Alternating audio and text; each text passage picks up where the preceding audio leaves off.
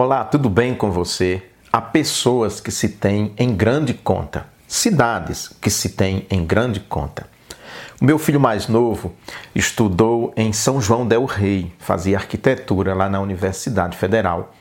E nós íamos visitá-lo com certa frequência. E eu achava muito interessante porque no caminho de São João del Rei, numa das cidades antes de chegar a São João del Rei, depois que a gente sai da 040, tinha um outdoor, uma placa enorme na entrada da cidade dizendo: "Aqui se faz o melhor rocambole do mundo". Eu ria muito, porque o mundo é muito grande. Só Minas tem quase 900 municípios, quase 900 cidades. Agora imagine o Brasil com mais de 5 mil cidades. Quantas cidades não existem pelo mundo? E aquela cidade específica ali se apropriar do título do melhor rocambole do mundo. E assim a gente vê muitas pessoas que também são dessa maneira. É o melhor pedreiro do mundo é o melhor cantor do mundo, ele é o melhor atleta do mundo, ele é isso, ele é aquilo.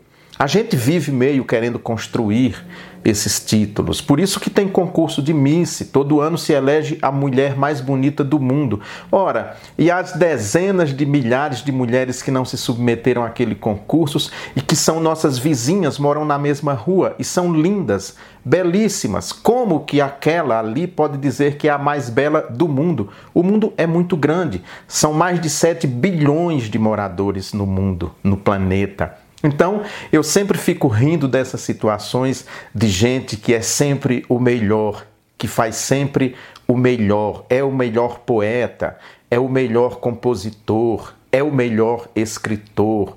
Eu sempre desconfio disso.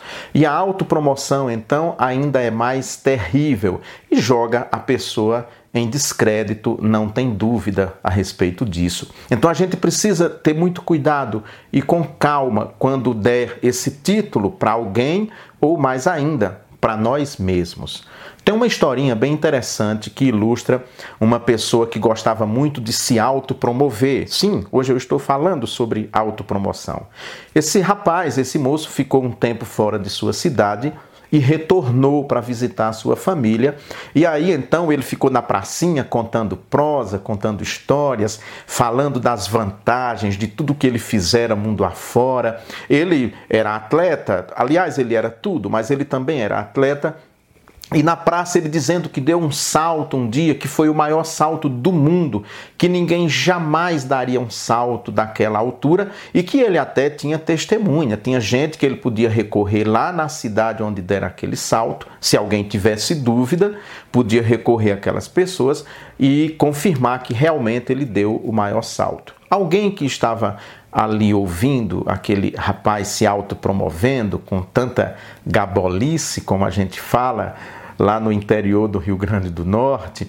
Então alguém olhou e disse: Pois é, por que, é que você então não dá esse salto maior do mundo aqui diante de nós, para que nós nem precisemos recorrer às pessoas que testemunharam o que você fez na cidade que acaba de dizer?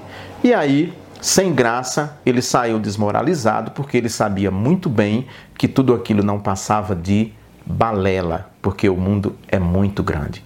Pensemos então em nossa pequeninice. Nós somos muito pequenos, o mundo é muito grande e a gente precisa ter sempre muita calma quando tomar para nós ou para nossa cidade o título de o melhor do mundo, seja lá em que categoria for. Pense nisso. Um grande abraço, shalom.